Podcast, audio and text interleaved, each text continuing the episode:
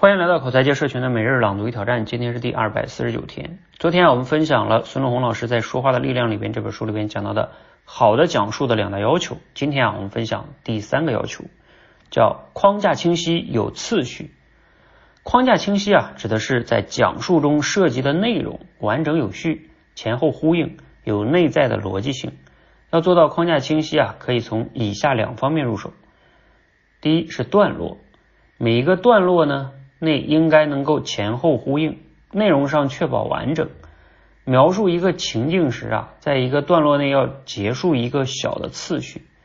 第二是结构，一个讲述中应该至少包括两个段落，才可以能对一个主题形成完整的描述。段落之间的配合呢，也应该有次序。除了框架清晰以外呢，讲述的内容还应该有一定的次序，才能让听众们。方便的跟你跟上你的思路，了解你讲述中的内在逻辑。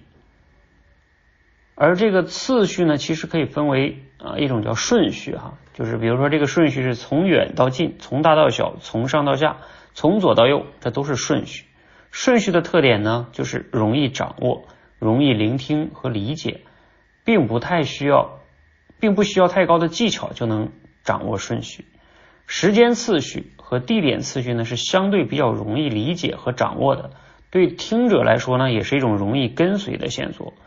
关系次序呢难度比较大，要体现出无形的关系能力，需要平时多思考，从而提高自己在谈话中驾驭更加复杂关系的能力。啊，孙孙孙老师的这些书吧，有时候都是说的很精炼、很抽象啊。呃，可能就是大家读起来会觉得好像挺有道理，然后有的地方好像读起来不太那么容易懂哈。呃，它这个结构呢，因为它这里边在讲嗯讲述，然后讲述里边又说这个段落要有内在逻辑啊，框架清晰啊，这些好像肯定也对嘛哈。然后这个里边要讲到有次序，我觉得大家在这一段中更应该去学会的就是他讲这个有顺序啊。顺序呢？他讲了就这点，什么从大到小，从从从远到近啊，从上到下呀，然后又讲了个时间次序、地点次序和关系次序。关系次序相对来说比较难，我们刚开始就学时间次序和地点次序就挺好。嗯，你你读了之后啊，可以回顾一下啊，你过去在讲话的过程中有次序吗？啊，然后你觉得怎么样才能让自己讲的有次序哈？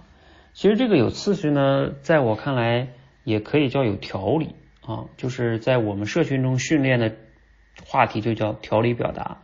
我们的条理表达呢，就是和孙老师说这个有次序是差不多的，就是按照一定的条理和顺序去讲话。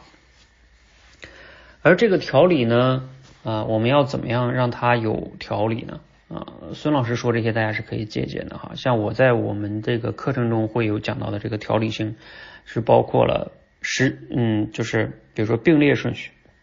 还有过程顺序，那我们这个过程顺序其实就是他说的时间顺序啊，类似于呃，还有呢，我们会有这个叫正反顺序啊，还有矩阵顺序啊，等等等等的哈，呃，其实都是一些能让大家说话更有条理的方式方法。这些方法呢，其实理解起来也不那么难哈，就还是我的理念哈，就是像孙老师写这个也后边说顺序这个说的多简单，是不是？但是我们真正去说的时候，有时候就不容易了啊，所以这就是能力和知识的区别啊。你说你去翻孙老师这本书，哎，其实写的非常的好，很多东西总结的非常精炼啊。但是我们要练啊，我们最关键就是要练啊，这也是我们社群的价值啊，就是陪大家每一个知识点都要刻意练习，把它练会啊。欢迎大家呢和我们一起每日朗读哈，最重要是，尤其像最近我们学的这些知识类的东西啊，要把它能练起来。啊，练起来，你平时说话的时候要用啊这些顺序，你才能真正掌握成你自己的。否则啊，这个 你只是还是懂得了一些道理，真正用的时候还是不行的。好吧，欢迎和我们一起每日朗读与挑战，持续的输入、思考、输出，口才会变得更好。谢谢。